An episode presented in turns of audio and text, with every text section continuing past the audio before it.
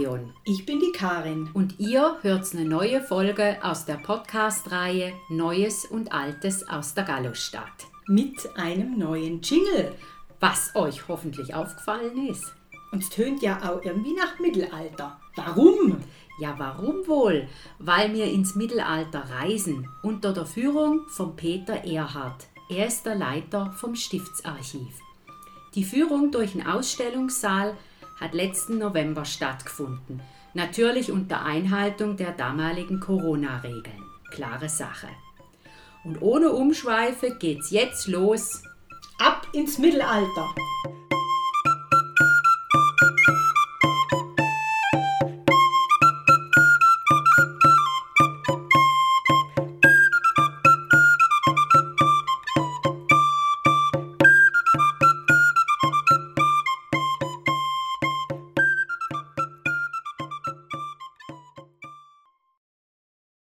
Große Umschweife kommen wir zu der Frage, ob es denn im Mittelalter auch Fälschungen gab.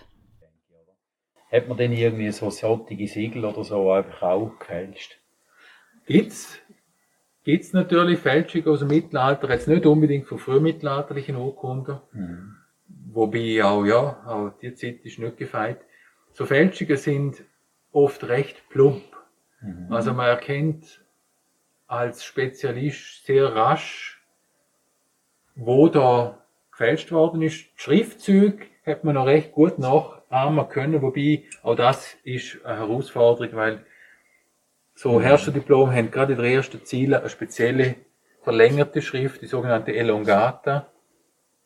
Und das ist wirklich ein Handwerk, wo man sehr viel Übung haben muss, um das nachempfinden zu können. Es gibt die Elongaten auch im unteren Teil bei der Rekognition durch den Kaiser, das ist ein königlicher Notar, wo das Dokument geschrieben hat. Und wenn man das versucht nachzuahmen und dann noch dazu die grafischen Symbole, wo es gibt in diesen Urkunden. Es gibt zum Beispiel ein grafisches Symbol für die Anrufung Christi, das sogenannte Chrismon. Oder es gibt später ein grafisches Zeichen, das nennt man der Bienenkorb.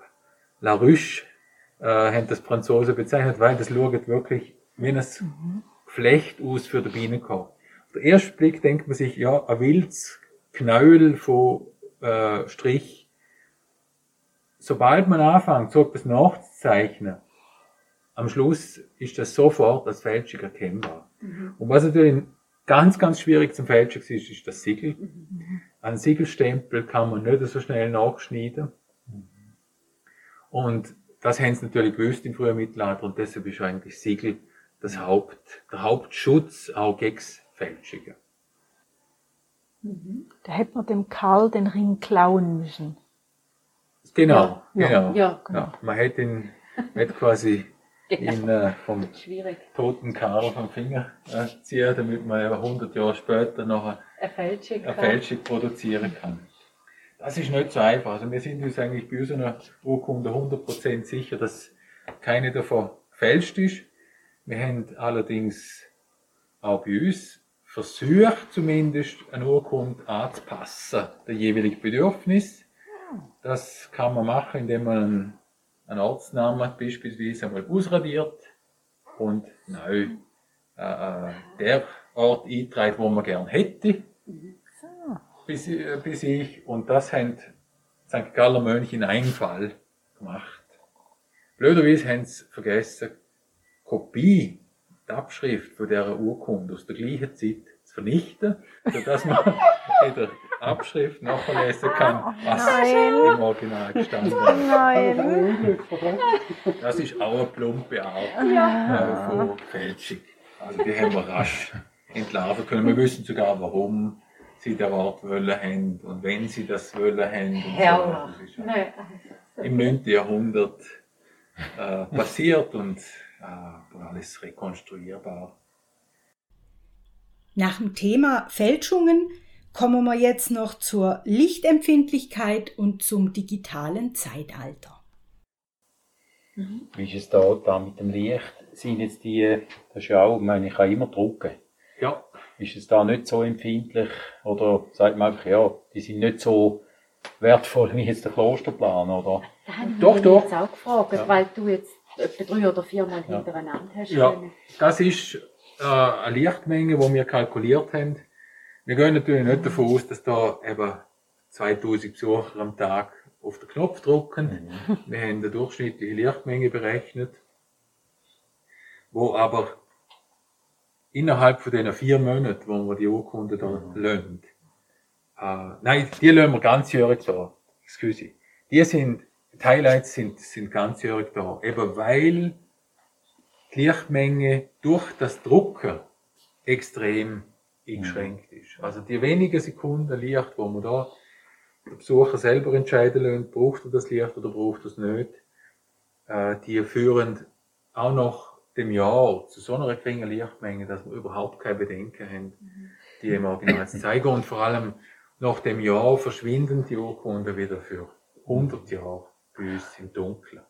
Dann schauen die gar nicht mehr an. Sie sind natürlich alle digitalisiert, man kann sie alle im Internet mittlerweile mhm. konsultieren, in der allerbesten Qualität, wo äh, im Moment Technik uns erlaubt. Und das trägt natürlich dazu bei, dass die Original geschont werden. Aber das Mittel für uns da ist sicher die zeitliche äh, begrenzte Dauer durch den, den Schalter und bei der anderen Urkunde, die wir gesehen haben, wo wir permanent Licht drauf haben, der Wechsel alle vier Monate. Mhm. Also das ist wirklich das Minimum. Und beim, beim Klosterplan müssen wir auch eben so eine zeitlich begrenzte äh, Exposition haben wir müssen einführen, weil natürlich der Klostermann eben zehn Jahre da liegt. Und das mhm. gibt in Summe natürlich schon ein bisschen mehr. Mhm. Aber wir fahren da mit 20 Lux in dieser Vitrine, weil das ist möglich, weil der Raum so dunkel ja. ist und unsere mhm. Augen mhm. mit dem weniger Licht, wo wir jetzt in der Vitrine haben, auf den Original, zufrieden sind. Ja. Das Auge hat sich daran gewöhnt, in der Umgebung gibt es wenig Licht, also fokussiert sich viel besser mhm. auf die Schriften und erlaubt während gemäß äh, Richtlinie internationaler 50 Lux. Mhm. Mhm. Wir sind also weit drunter.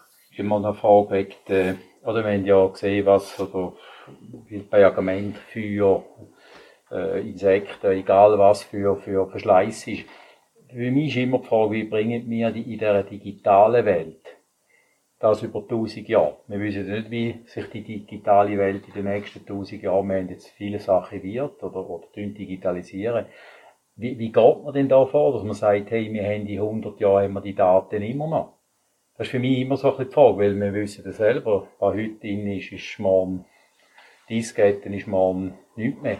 Wir haben vielleicht die Daten, aber wir können sie nicht mehr lesen. Ja, mhm. so, ja. ja. das ist das Problem. Ja. Ja. Unsere Abhängigkeit natürlich von den Speichermedien ist enorm.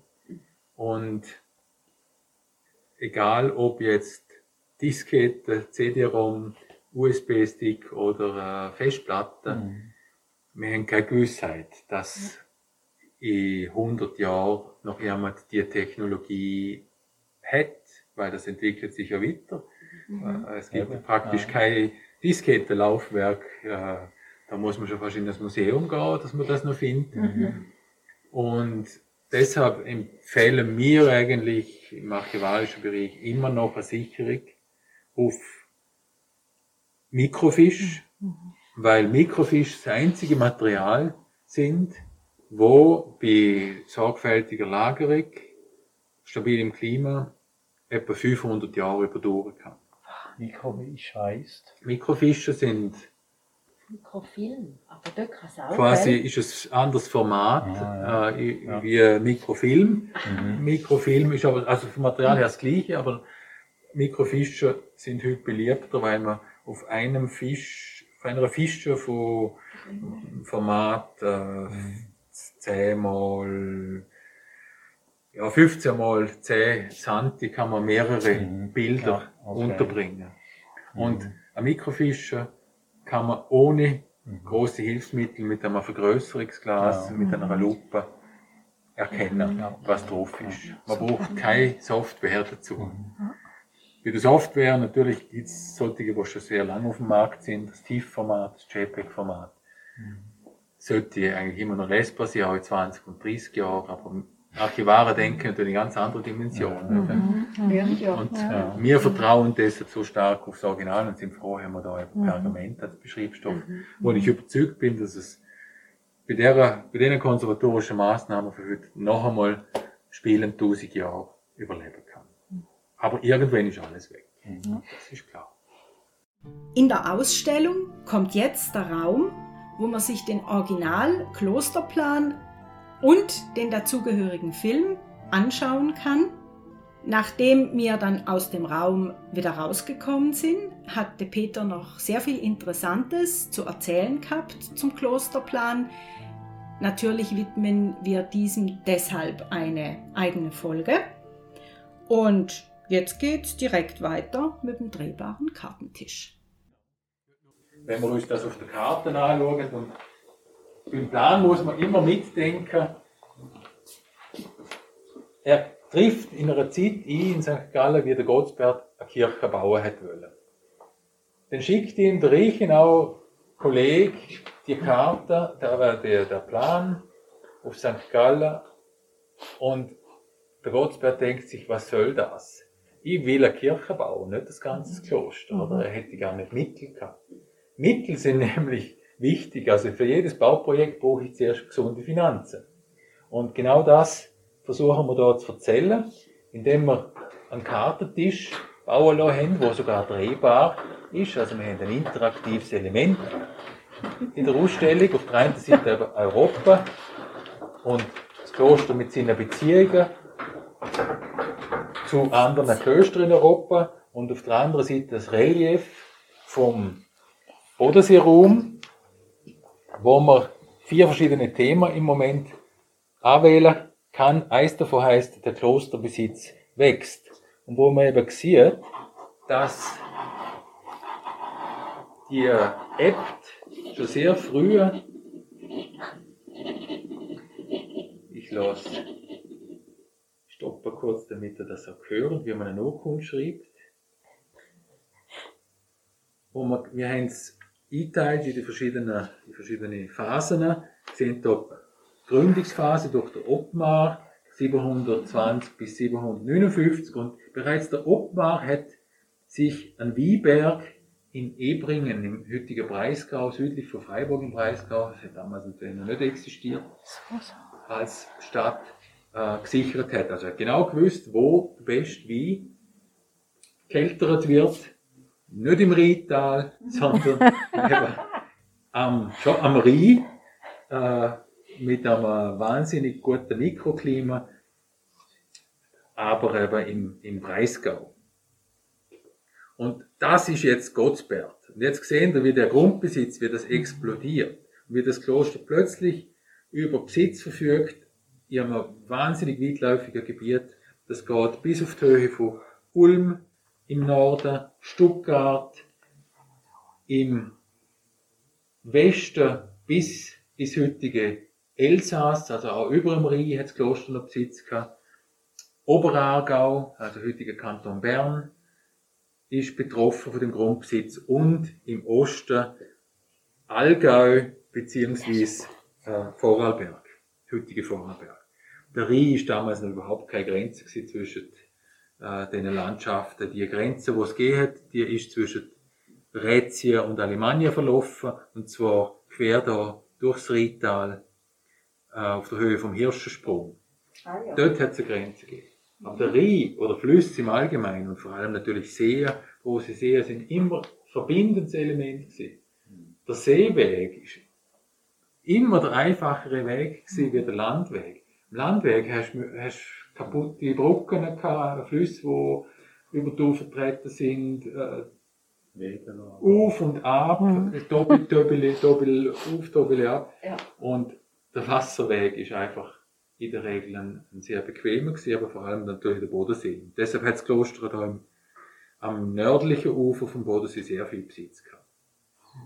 Das ist eines von diesen Themen, wo wir zeigen möchten. Der Gottsberg ist ein genialer Manager gewesen. Er hat geschaut, dass der Besitz schriftlich aber gesichert wird, dass immer mehr Besitz dazukommt, dass sich immer mehr Bauern, freie alemannische Bauern dazu entschließen, Grundstück zu übertragen, das Kloster, damit eben Zins als Kloster fließt. Und es macht eben nicht äh, Größe von diesen Höfen aus oder äh, die, die königlichen Schenkungen, sondern es macht die Anzahl von diesen Höfen aus. Es sind über 1000 Höfe, wo jährlich 30 Kübel Bier, äh, ein paar Leib Brot, Frischlinge, also äh, junge Wildschweine oder auch Barmittel, also auch äh, Geld natürlich, als Kloster liefern.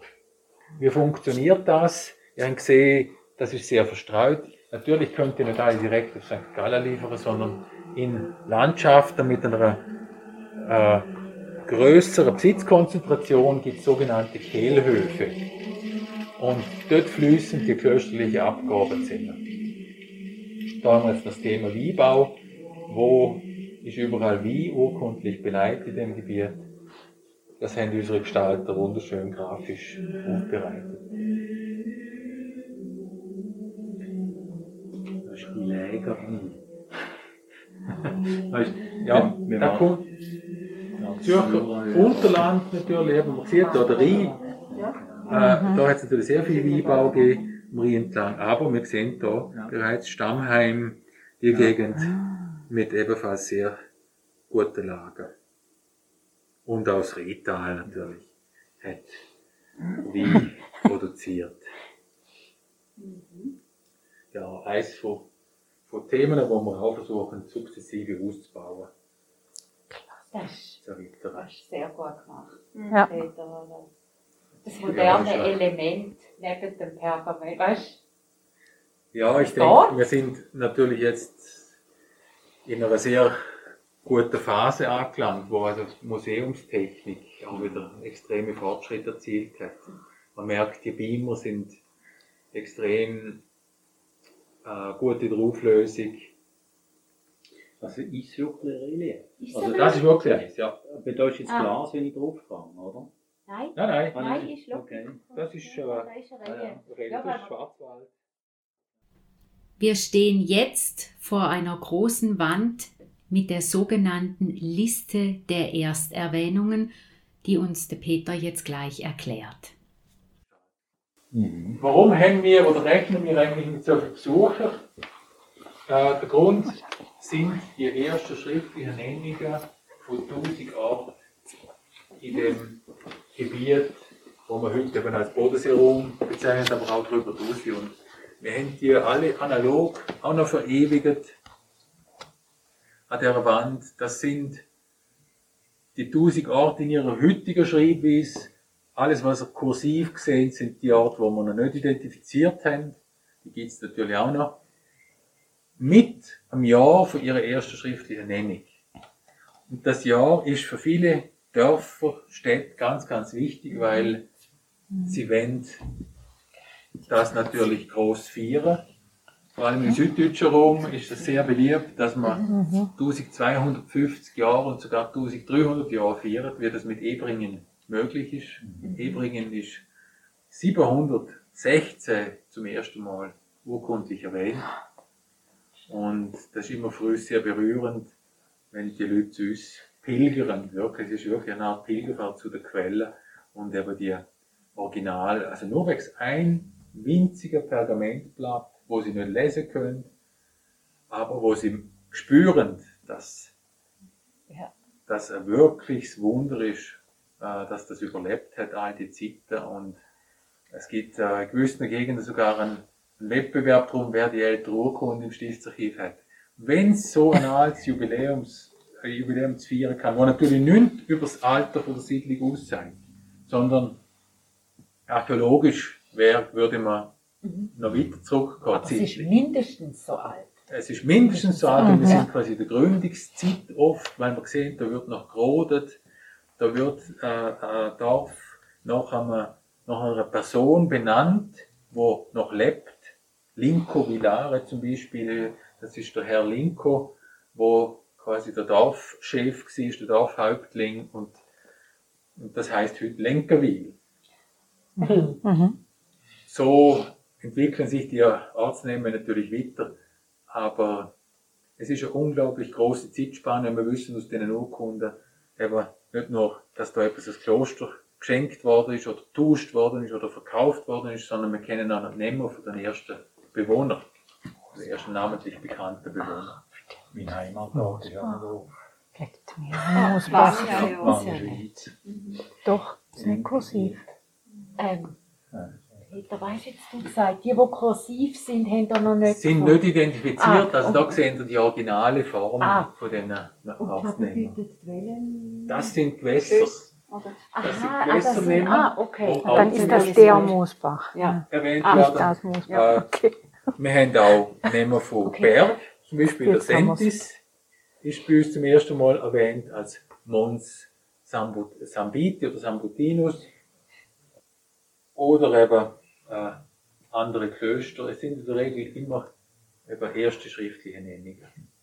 Ganz berühmt natürlich Ulm oder Zürich. Aber es gibt auch ganz kleine Weiler, wo, wo da aufgenommen worden sind in die Liste. Alle vor dem Jahr 1000. Nach dem Jahr 1000 sind es natürlich nochmal sehr viele Urkunden, wo äh, die äh, auch zum ersten Mal vorkommen, aber die zeigen wir dann erst nach in der zweiten Etappe von dem. Jahren. Ja. Von dieser Ausstellung. ja, wir müssen uns ja dann überlegen, in, in acht Jahren, in acht Jahren, was wir nachmachen. Der Peter erzählt uns noch eine archivarische Heldengeschichte und anschließend geht es dann zur Liste der Hüter des Archivs. Ein Humanist namens Melchior Goldasch im Thurgau hat 1599 Zugang zur Bibliothek und zum Archiv bekommen und hat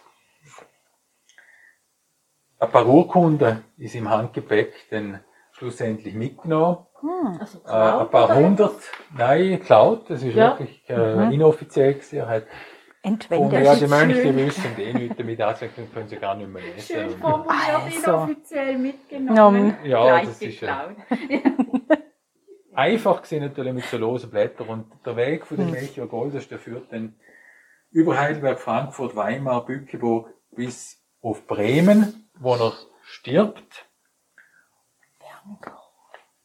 Und in Bremen gelangen die äh, Urkunden dann in, in die Stadtbibliothek, werden dort über Jahrhunderte hinweg gehütet und während der Bombardierung von Bremen im Zweiten Weltkrieg, wo ja massiv war und quasi die Altstadt vom Erdboden äh, ausgelöscht hat, sind die wertvollsten Bücher und Urkunden aus der Stadt evakuiert worden.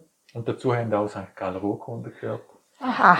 Die sind ins Schloss Wernigerode, aufs Schloss Wernigerode im Harz gekommen und sind dann dort im Keller äh, während dieser kritischen Monate aufbewahrt worden.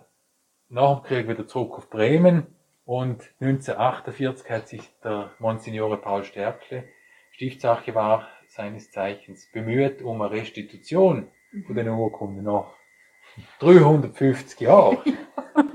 und es grenzt auch das an ein kleines Wunder, dass sich der damalige Bürgermeister von Bremen, der Wilhelm Kaisen, der ein großer Pionier war, vor allem im Bereich Landwirtschaft, sehr ein fähiger Bürgermeister, wird hoch verehrt, gibt mehrere Straßen und Statuen in Bremen, Bremen wo an ihn erinnern, hat sich bereit erklärt, die Urkunde zu restituieren an St. Gallen, weil nicht zuletzt und entgegen gegen, äh, Rat von seinen Leuten und auch vom Stadtrat weil die Schweiz ganz eine verdienstvolle Rolle gespielt hat bei der Aufnahme von kriegsgeschädigten Kind aus Bremen. Mhm. Die Ostschweiz hat sehr viel Kind nach 45 für mehrere Monate wieder aufpäppelt mhm.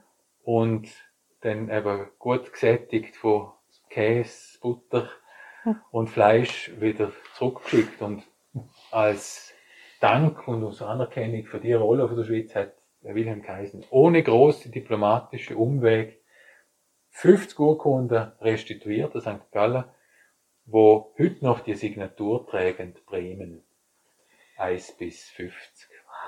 Das sind alles ganz, ganz wichtige frühmittelalterliche Urkunden. Eine davon ist die Beata-Urkunde.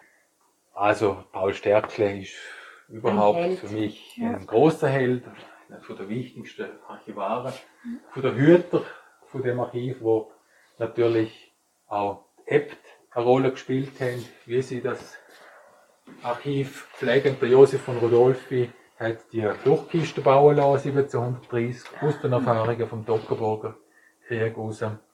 Und da würde eigentlich unser Besucherbuch liegen, wo sich der Besucher eintragen kann mit einer Auflage, nämlich nur mit seinem Vornamen in latinischer Form.